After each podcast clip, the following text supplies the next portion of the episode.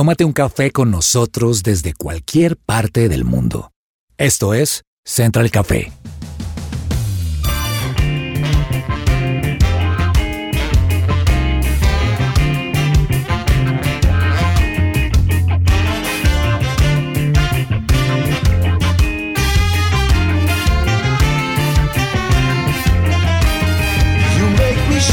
Holy Spirit.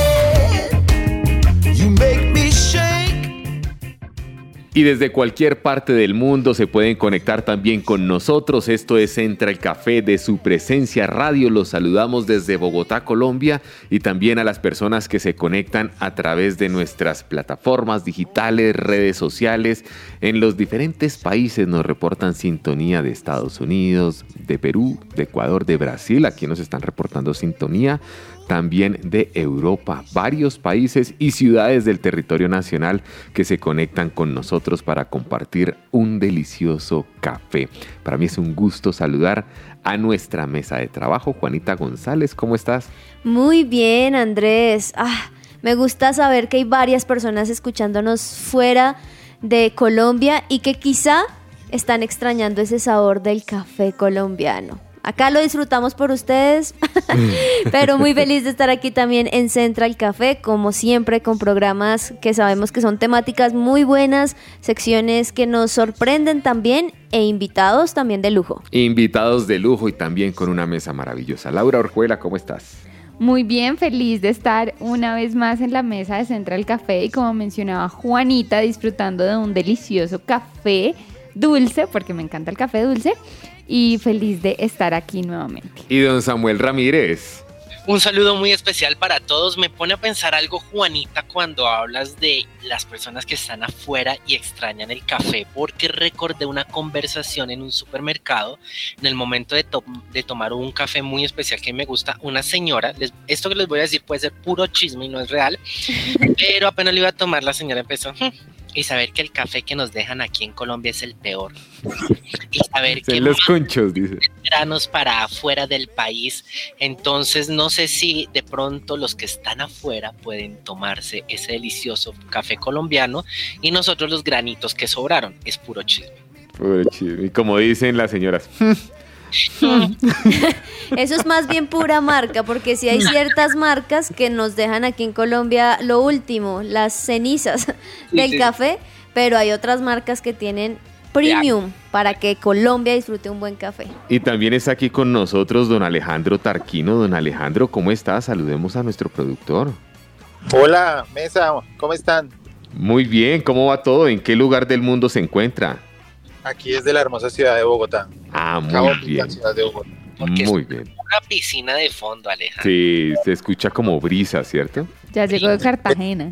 Una piscina climatizada. Es para tramar al jefe Jason Calderón para que crea que está en la oficina, pero no desde ahí. Es el aire acondicionado.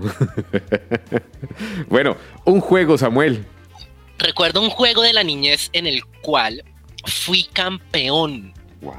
en, el- en los últimos años de bachillerato. Corre, corre.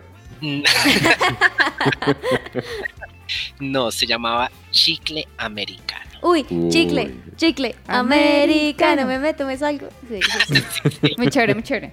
Contémosle a esta generación de qué se trata. No, esta generación no tiene ni idea de lo que yo les estoy hablando. Por eso, como juego profesional del colegio, son dos personas que se ponen en los laterales sujetando en las piernas abiertas una cinta elástica y se empieza a hacer un juego muy complicado que algún día tendrían que verlo para entenderlo. Pero a ver, yo me lo imagino a usted saltando con ese lazo. Profesional, hasta que la cinta les llegaba al cuello a los compañeros, hasta ya lograba llegar. Juanita, un juego.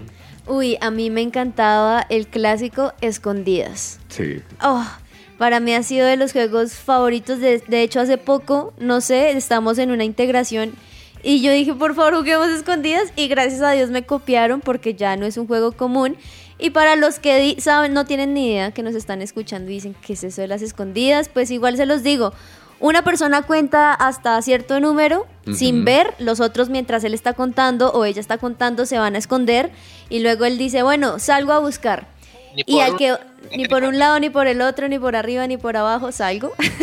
Sí. Y a la persona que va buscando, entonces dice un, dos, tres por Samuel. Y esa persona pues ya tiene que salir y sale el juego. Pero si de repente una persona nada que la encuentran y tiene la posibilidad de ir Salvo a correr patria. hasta donde estaba contando, dice salvo patria, todos se vuelven a esconder y la persona le toca volver a contar. Muy Ay, bueno. qué buen juego. ¿Y Laura? Escondidas o escondidas americanas. Sí, es que fue como evolucionando, Sí. ¿cierto? Las escondidas. Y luego era patear una botella y así Sí, sí, sí, eso también es sucesivamente.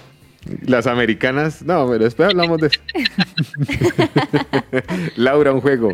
Un juego, saltar lazo. A mí me encantaba saltar lazo y, y meternos al, al juego de alguna manera. Y después de que uno contaba hasta 10, entonces era eh, sal, pimienta, candela y ya tocaba Uy, empezar a saltar mucho más rápido. Y a veces también nos metíamos entre varias y y era muy chévere. Varias, digo, porque yo estudiaba en cole femenino, Ah, entonces por eso hablo así en femenino. Para Y- nuestros oyentes tiene que ser un lazo largo.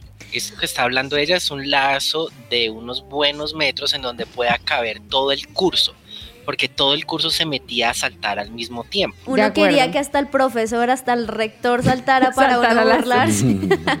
Sí, para ver qué tal. Ahí era donde realmente hacíamos el cardio de la semana, porque nos daba el tiempo. Andresito, ¿y usted? Dos juegos que me gustaron mucho. Uno de ellos era El Rejo Quemado. Uy, Y, sí, y yo sí me divertía dándole correa a mis amigos.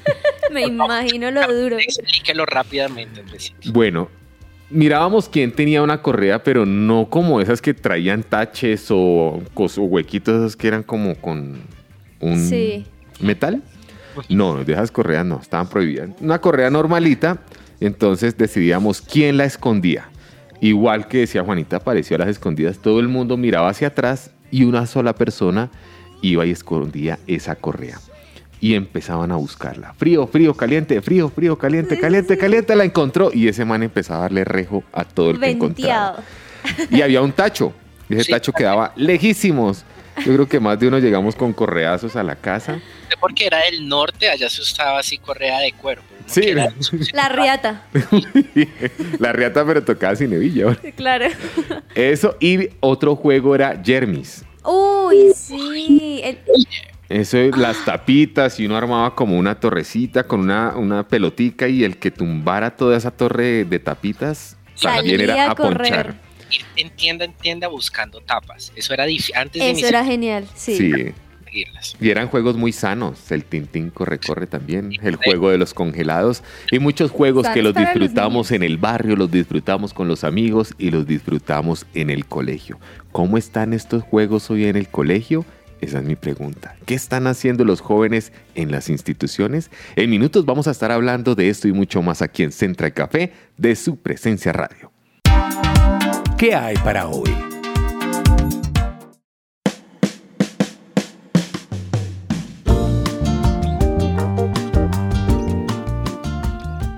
Andresito, pregunta que se hace mucha gente, ¿cómo puede escuchar su presencia radio y a qué horas? ¿Dónde lo escucha usted?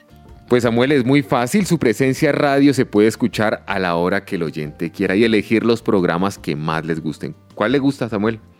Hay varios, hay varios que me gustan. Por ejemplo, podemos escuchar su presencia radio en Spotify, Deezer, Amazon Music, SoundCloud y YouTube. Así que Andresito, podemos escucharlo en cualquier hora, en cualquier momento, en cualquier plataforma. Estos, estos programas espectaculares, porque puedes encontrarnos como su presencia radio. Y hablando de juegos, don Samuel, ¿cómo le iba a usted en el colegio? Andresito, estudié en colegio distrital. Sí. y habían juegos muy chéveres, disfrutamos muchísimo de, de esa, esa época en salir a descanso, el, el famoso recreo, hacer todos los juegos que nosotros hemos estado hablando ahorita, pero por ser colegio distrital también tenía sus juegos bien, bien bruscos, como dirían las, las niñas. y a Laura, ¿cómo le iba en el colegio? Sabemos que amaba el colegio. Aquí Ay, sí. reportamos sintonía para las monjitas y para todas en el colegio. Claro, en el Colegio Eucarístico Mercedario le hago comercial en Suba.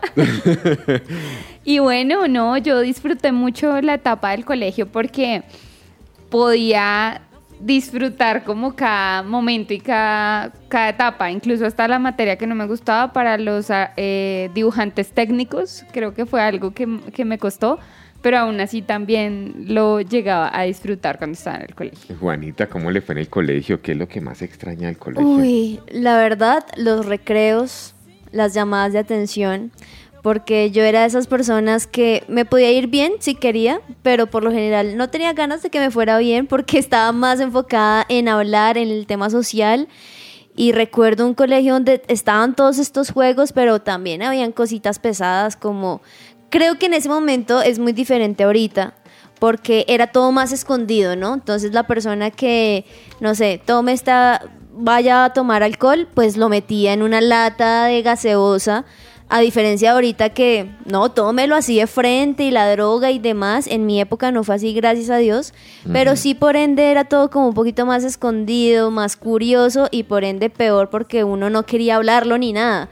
Entonces, una etapa muy linda, muy divertida, pero sin lugar a dudas inolvidable en la, en la infancia de uno. Y eran épocas muy sanas. Yo creo que con el pasar de los años, pues también han llegado muchas situaciones a los planteles educativos. Yo recuerdo el primer día que tal vez vi a alguien vendiendo droga en el colegio, para mí eso fue impactante. Yo llegué a mi casa y muchachos, si ustedes están escuchando este programa, lo mejor que pueden hacer es confiar en sus papás, confiar en la familia y cuénteles. Yo le conté a mis papás, les dije, oiga, ¿cómo les parece que me ofrecieron droga en el colegio? Pues claro, eso para ellos fue inicialmente un escándalo, pero después lo hablamos y se habló en rectoría del colegio y se tomaron las medidas, pero esto trató de dañar un ambiente sano en el colegio y yo me pongo a ver hoy en día qué está pasando en las instituciones. Y estuve allí revisando algunos documentos y uno de ellos es un estudio nacional de consumo de sustancias psicoactivas en la población escolar aquí en el territorio nacional. Y decía que uno de cada cuatro jóvenes entre los 11 y los 18 años dice haber consumido cigarrillo alguna vez en su vida, el 40% ha bebido alcohol y el 12% dijo haber probado al menos una sustancia ilícita. Pues los datos revelan que los estudiantes de colegios privados reportaron un mayor uso de esta sustancia respecto a los públicos y pues es que allí las drogas siguen con mucho auge, tristemente, y un consumo de aproximadamente un 7% en las instituciones. Pero esto con el pasar de los años se ha incrementado. El consumo del cigarrillo, el consumo del licor y el consumo de las drogas. ¿Cómo era esto en el colegio, Laura? Pues la verdad, en el colegio, personalmente no tuve mucha cercanía al tema de las drogas, pero sí escuchaba que muchas compañeras de alguna manera empezaban a fumar y empezaban con algo pequeño, como, ay no, esto no tiene tanta nicotina, pero poco a poco es como un mundo del cual entras y después es muy difícil salir. Entonces creo que yo lo vi como de puertas para afuera, pero no, no, vi que muchas compañeras lo hicieron, pero no que yo pues fuera parte del tema, no. Pero sí creo que muchas veces trata de ser algo muy sutil. De hecho, habían unas tortas a las cuales les daban marihuana, les echaban marihuana como parte de los ingredientes y después las niñas estaban como todas raras y, como que no se enfocaban, la mirada era desviada. Entonces, digamos que ese tipo de cosas pueden ser muy sutiles e inocentes y en esa época, o no sé si ahora en esta época también, se llamaban happy tortas. Sí y era la manera sutil en la que en la que las niñas en mi colegio pues de alguna manera como que se, se veían inmersas en ese mundo de manera entre comillas inocente, pero pues digamos que las personas que hacían la maldad pues Pues es una situación o una problemática que no solo se está presentando en Colombia, sino en el mundo entero, y allí vemos cómo la Unión Europea detectó en el 2011 la aparición de 49 nuevas drogas, exactamente el doble que dos años antes, un negocio en el que está involucrado el crimen organizado y que cree, y mejor, que crece a un ritmo sin precedentes. Esta es la principal conclusión de un informe que fue divulgado en Lisboa y que considera que la proliferación de sustancias psicoactivas desconocidas hasta ahora supone un reto para los organismos que luchan contra el tráfico de estupefacientes. Y también aquí en Bogotá donde la administración distrital y las autoridades luchan con los entornos educativos, uno para mantener la seguridad de los jóvenes y dos para evitar que estas bandas dedicadas al narcotráfico lleguen a los niños ofreciéndoles cualquier tipo de sustancias psicoactivas que tanto daño le pueden hacer a ellos, a la sociedad, a sus familias, Samuel. Sí, es que está ese debate, Andresito y todos nuestros oyentes, porque hemos analizado desde que si veníamos del colegio y ha venido creciendo como en una bola de nieve, como hablaba Juanita, escondida, se hacía. Eh, yo conozco muy bien, porque les decía en colegio distrital, las bandas organizadas llegaban al colegio para suministrar gratis todo esto a, cada curso, a cada edad, porque ellos sabían que era la forma en que podían volver adictas a, a las personas y iban a tener clientes para siempre, como nos decía Laura, es algo muy adictivo. Todo ha venido cambiando y han salido gran cantidad de nombres y combinaciones y cada vez son más fuertes, solamente que sí siento que ahorita como se salió de control, está el debate en eso que se le salió de las manos al gobierno, al país y al mundo, se salió de las manos, está el debate si entonces ahora lo vamos a legalizar.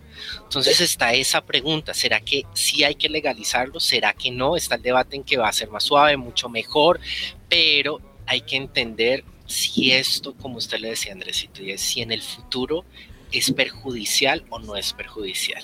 Y es que sin ir tan lejos uno mira a nuestros vecinos, Samuel, y por ejemplo, la Cámara Baja de los Estados Unidos aprobó hace tan solo unos días un proyecto de ley para eliminar la marihuana de la lista federal de drogas peligrosas, un paso tal vez histórico hacia la despenalización ya efectiva en muchos estados, pero el texto denominado Ley Moore se votó siguiendo líneas partidistas, 220 votos a favor y 204 en contra.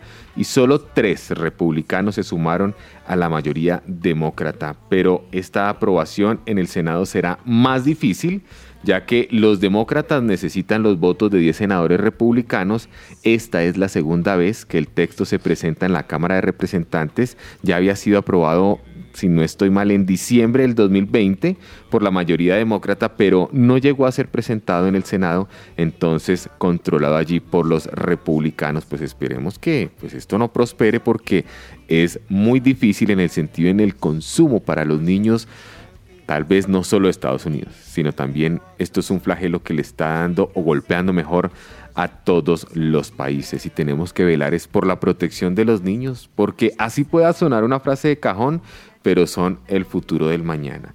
Yo recuerdo esas clases de las que todos hablábamos acá tan sanas, pero hoy es un flagelo que está amenazando a muchos niños en los diferentes planteles educativos, no solo en Colombia, sino también en el mundo entero. Y para ampliar más esta información, hoy está aquí con nosotros en Central Café de su presencia radio, Paola Cotrino Bernal.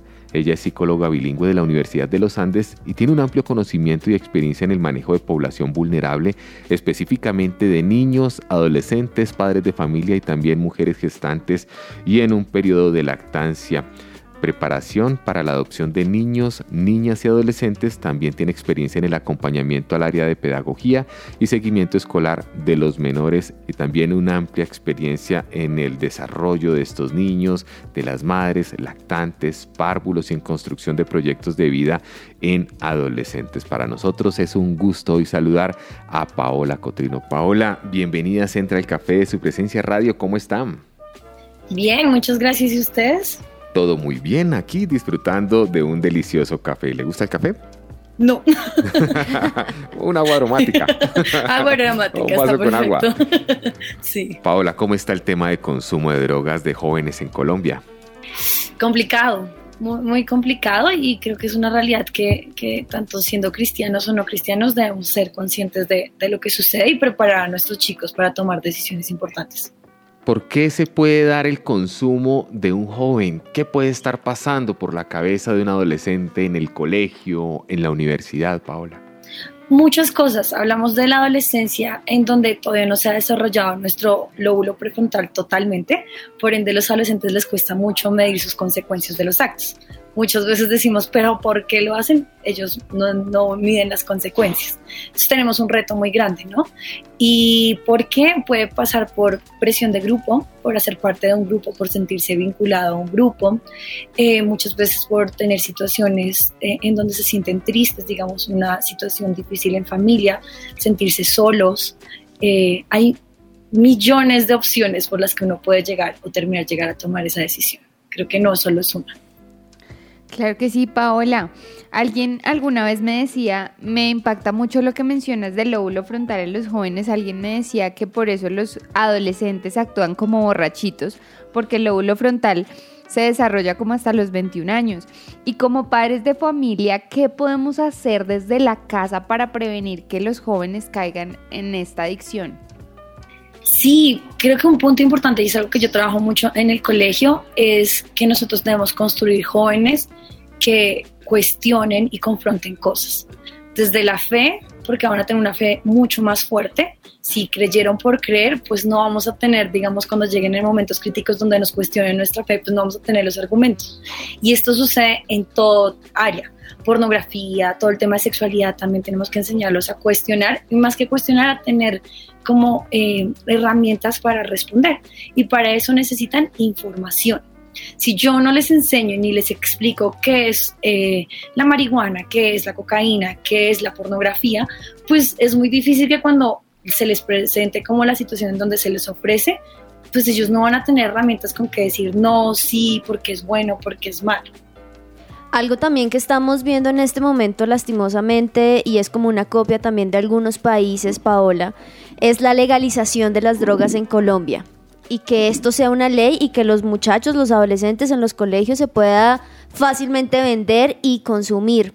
Ahí me nace una pregunta y es, ¿cuál sería ese escenario para la juventud en caso de una legalización en Colombia? ¿Cómo actuarían las, las, instituciones, los colegios, para de todas maneras llevar esto a cabo? Bueno, digamos, no, no conozco mucho o no sabemos en qué va a cumplir. Me imagino que para menores de edad no habrá posibilidad. Obviamente habrá un acceso, ustedes saben que así seamos menores de edad, pues tenemos acceso al alcohol, aunque no se debería, y entre otras cosas, ¿no? Eh, pero ¿Cuál sería, digamos, desde ya nosotros como colegios, en todo colegio el Ministerio de Educación nos pide que hagamos prevención en, en bueno, todo el tema de sexualidad y también el tema de, digamos, todo el tema de drogas, eh, marihuana, cocaína, toda la gran variedad, tenemos que nosotros hacer prevención. Sin embargo, yo les soy sincera, siendo cristiana, considero que muchas veces como cristianos educamos desde el temor. Y, y, y como papás, más allá de decirle, es, o se lo dejamos al colegio entonces tengo muchos papás, no, pero si usted le enseña en el colegio, no, eso tiene que nacer en casa. Y yo sé que muchos de nosotros no tenemos conocimiento en esta área porque pues a menos de que yo haya tenido a alguien cercano eh, que haya pasado, digamos, por una adicción pues hay cosas que de pronto a mí no me interesan averiguar, pero cuando somos papás es necesario. Entonces, ¿qué se viene? Pues digamos a los colegios, me imagino que nos van a solicitar mayor prevención y como todo el capacitar, eh, obviamente a nuestros chicos en información, pero considero que no debemos dejarle esa información solo al colegio, sino a casa también. Y el problema es que nosotros como papás muchas veces no sabemos. Entonces, ¿qué requiere de nosotros? Educarnos. Hablando de esa educación, Paola, yo soy del concepto y me enseñaron que la prohibición trae rebeldía. O sea, yo sí creo que el prohibir hace que, como hemos hablado durante el programa, se hagan las cosas a escondidas, eh, no se quiera hablar porque me prohíben y encuentro un gusto en poder saltarme ese como ese límite.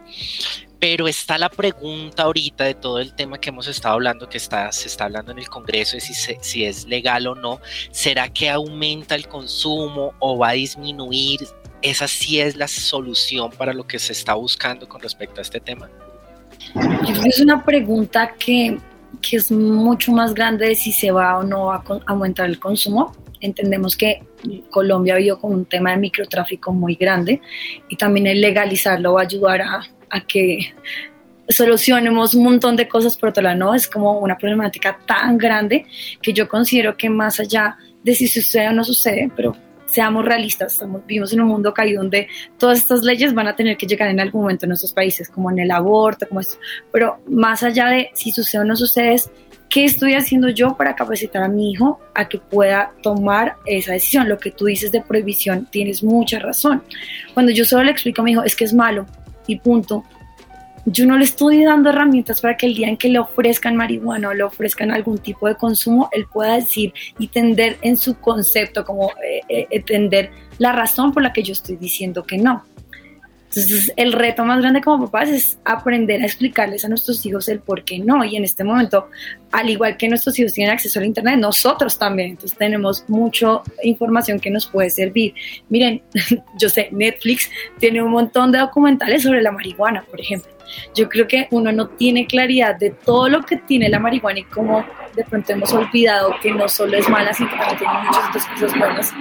Obviamente, entendiendo el consumo no como eh, digamos, por ejemplo, eh, hay una parte de la marihuana que es el THC, que es el tetrahidrocannabinol, que es toda la parte que nos hace como entrar en, en estos viajes que ellos llaman, ¿cierto? Pero también tiene otro montón de, digamos, el manejo de ansiedad, el TDAH, se ha descubierto que hay otros eh, partes importantes de marihuana que pueden ser utilizadas para disminuir esto pero resulta que el proceso en el que hemos estado es que se han enfocado en entregar marihuana solo la parte que nos hace el viaje, pues nos olvidamos de todas las otras eh, como variedades que pueden tener para la, la, digamos, la parte buena, ¿cierto? Pero al yo no saber esto, pues claro, a mí me hablan de marihuana y yo entro en crisis y le digo a mi hijo, no, eso está mal. Pero qué importante poder conocer que hay toda otra estudios que nos demuestran que es bueno no hacerse el viaje y obviamente, o sea, quería explicarles básicamente, por ejemplo, lo que consumen hoy en día de marihuana, el porcentaje de THC es muy alto en comparación al porcentaje, digamos, del cannabinol, cannabidol, que en este caso el cannabinol es el que nos ayuda a disminuir la ansiedad, por ejemplo. ¿Sí me entienden? Entonces, dependiendo de cómo eh, lo, la plantemos y bueno, todo lo que hacen de las gran variedades de marihuanas que existen en este momento, pues algunas están dirigidas específicamente para el consumo, para el viaje, porque tienen una gran cantidad de THC. Lastimosamente ahorita para ahora, pues obviamente como lo decía Samuel, los adolescentes están optando por hacer todo a escondidas, porque pues ya sé que me van a prohibir, que me van a castigar y que me van a decir que está mal. Pero ¿Qué cosas podemos nosotros darnos cuenta? ¿Cómo podemos darnos cuenta o qué síntomas, actitudes podemos ver en los niños que, uy, algo le puede estar pasando referente a este tema y actuar, que sea como una alerta de que algo está pasando? ¿Qué síntomas puedo ver en el niño, en el adolescente que está siendo atraído por este tipo de adicciones?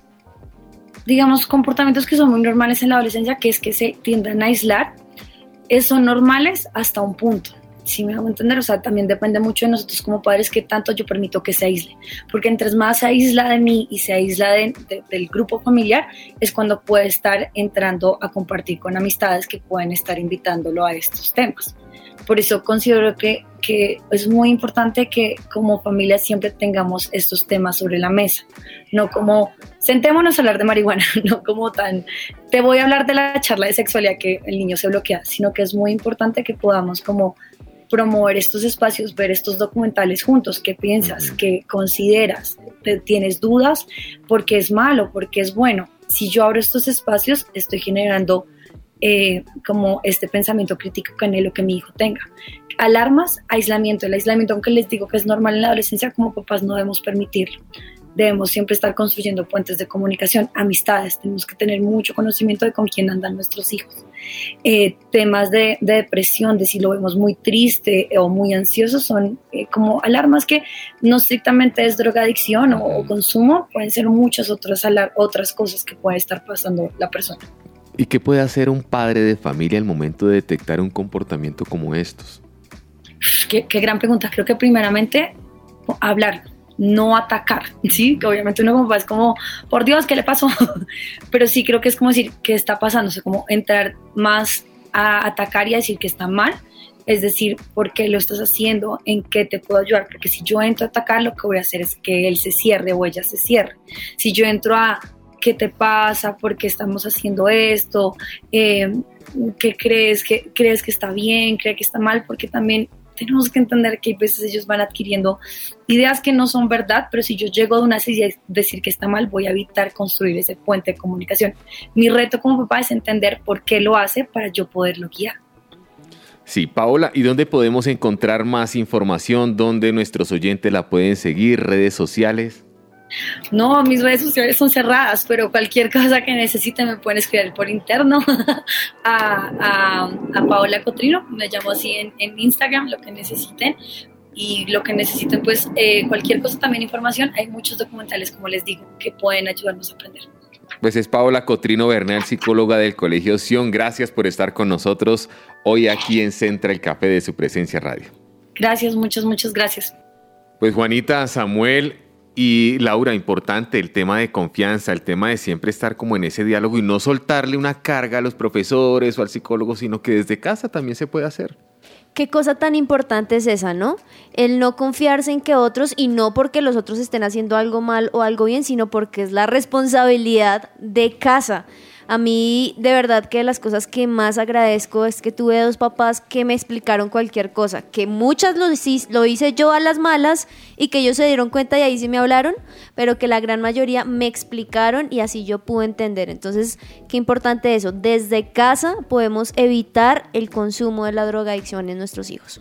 Y algo que mencionaba Paola es, no es ser el terror de mis hijos y alarmarme, no, no hagas eso, no, sino yo me acerco a mi hijo, lo escucho y desde el punto de vista tranquilo hablo con él. Porque ese fue uno de los grandes consejos que Paola nos dio. Bueno, vamos a hacer una pausa y ya volvemos con más aquí en Central Café de su presencia radio.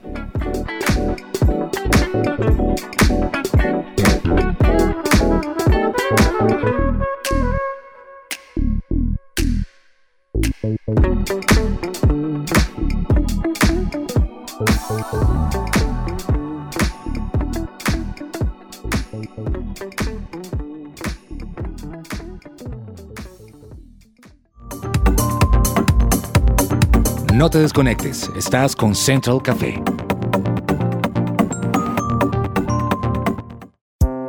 Su presencia radio.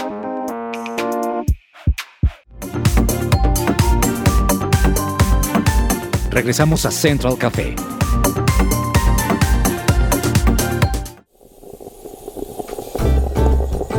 Datos curiosos y tostados.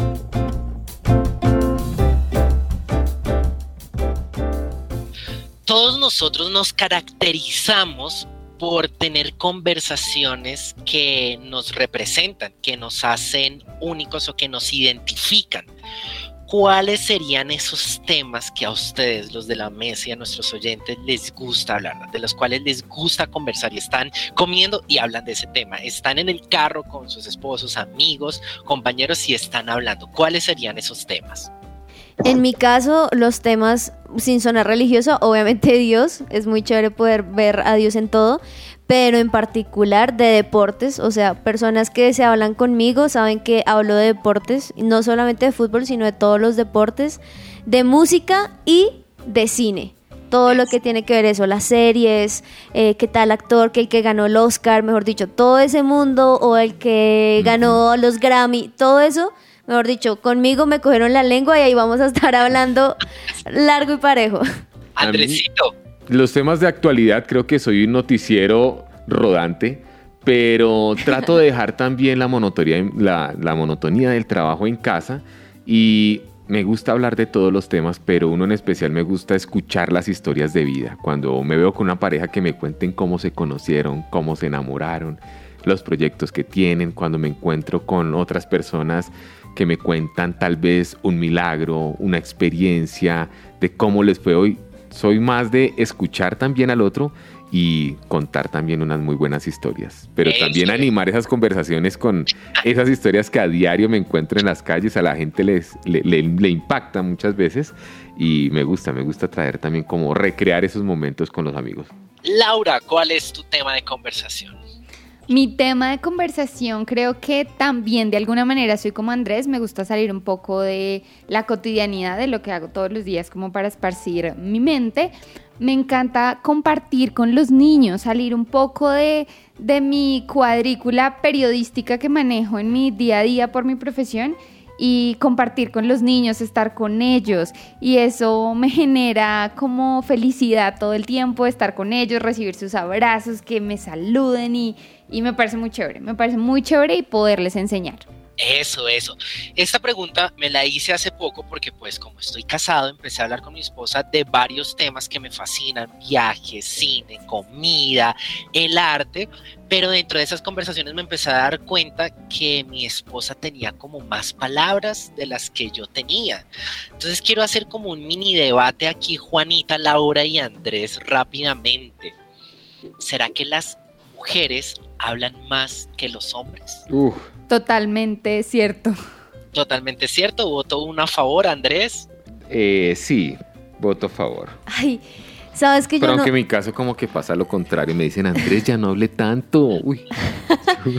Sabes que yo no sé, porque sí sé que tienda, tendemos a hablar un poquito más porque nos gusta contar más el detalle. Yo creo que es más eso, como irnos, cuando mi esposo me dice tal cosa, yo no me puedo quedar con solamente me dijo, ay, me encontré a tal persona, sino, y bueno, ¿y qué pasó? ¿Y qué le dijiste? Entonces creo que sí, por esa parte, pero en mi caso los hombres que me rodean, como mi papá, mi hermano, mi esposo, ellos hablan un montón. Ellos les encanta contar historias, les encanta explicar más que a uno.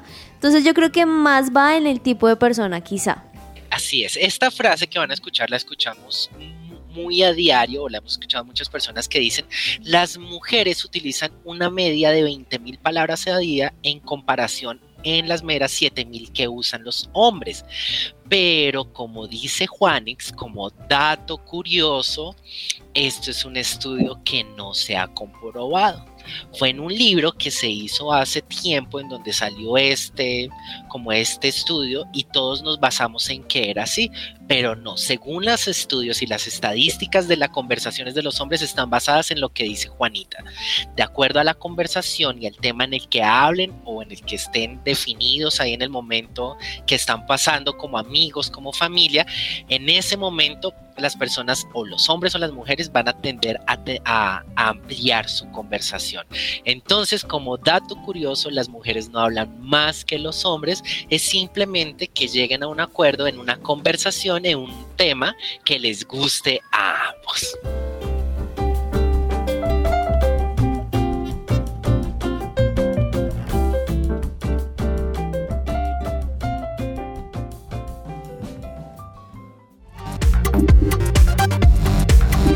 Estás conectado con Central Café.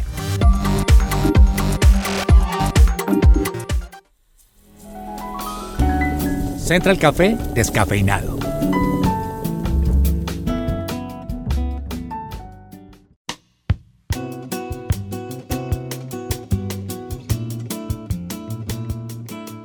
Bueno, y hoy en un café descafeinado le tengo a los padres de familia unos consejos para estar siempre atentos de sus hijos y que no vayan a caer en la adicción a las drogas, porque como todas las adicciones son muy malas. Entonces, padres, brindar atención y reglas claras para decirle no a las drogas. Pase tiempo con su hijo. Sea un buen ejemplo para él. No fume tabaco ni consuma otro tipo de drogas la comunicación que usted tenga con sus hijos, los límites, que ellos entiendan que es un límite incluso desde pequeños, desde pasarse un semáforo en rojo, la responsabilidad, que aprendan a ser responsables con pequeñas tareas en la casa, como no dejar la pijama en el baño. Rutinas, el día a día, que puedan llegar a ser obedientes, despertarse a la misma hora, dormir en el mismo lugar, responder en vez de reaccionar siempre estemos atentos a escuchar a nuestros hijos. Gestión del tiempo libre. ¿Qué están haciendo mis hijos en el tiempo libre? ¿Qué tanto tiempo pasan en el iPad? ¿Qué tanto tiempo pasan en el computador?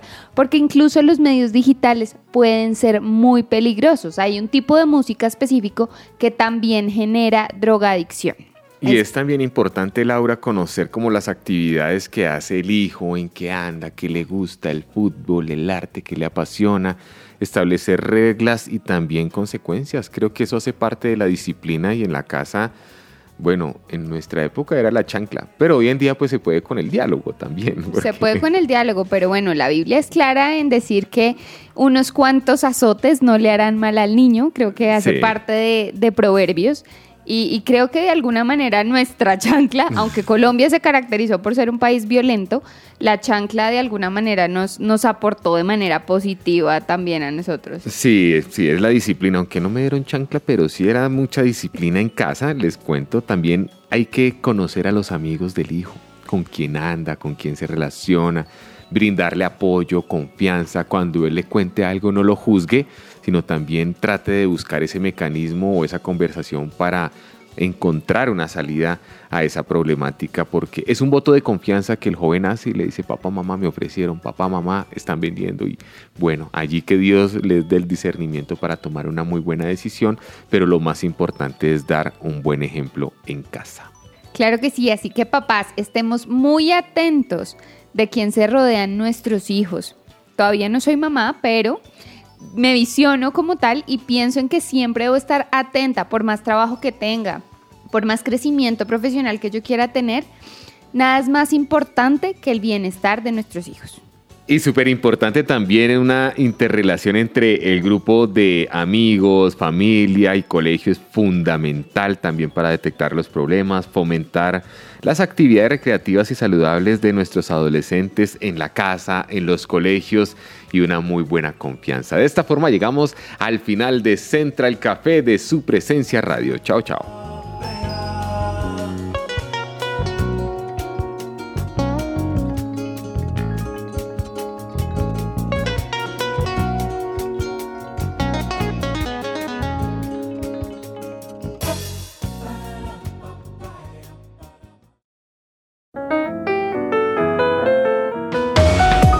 Central Café también está en supresenciaradio.com. Allí puedes encontrar el listado con todos los programas de Central Café en SoundCloud.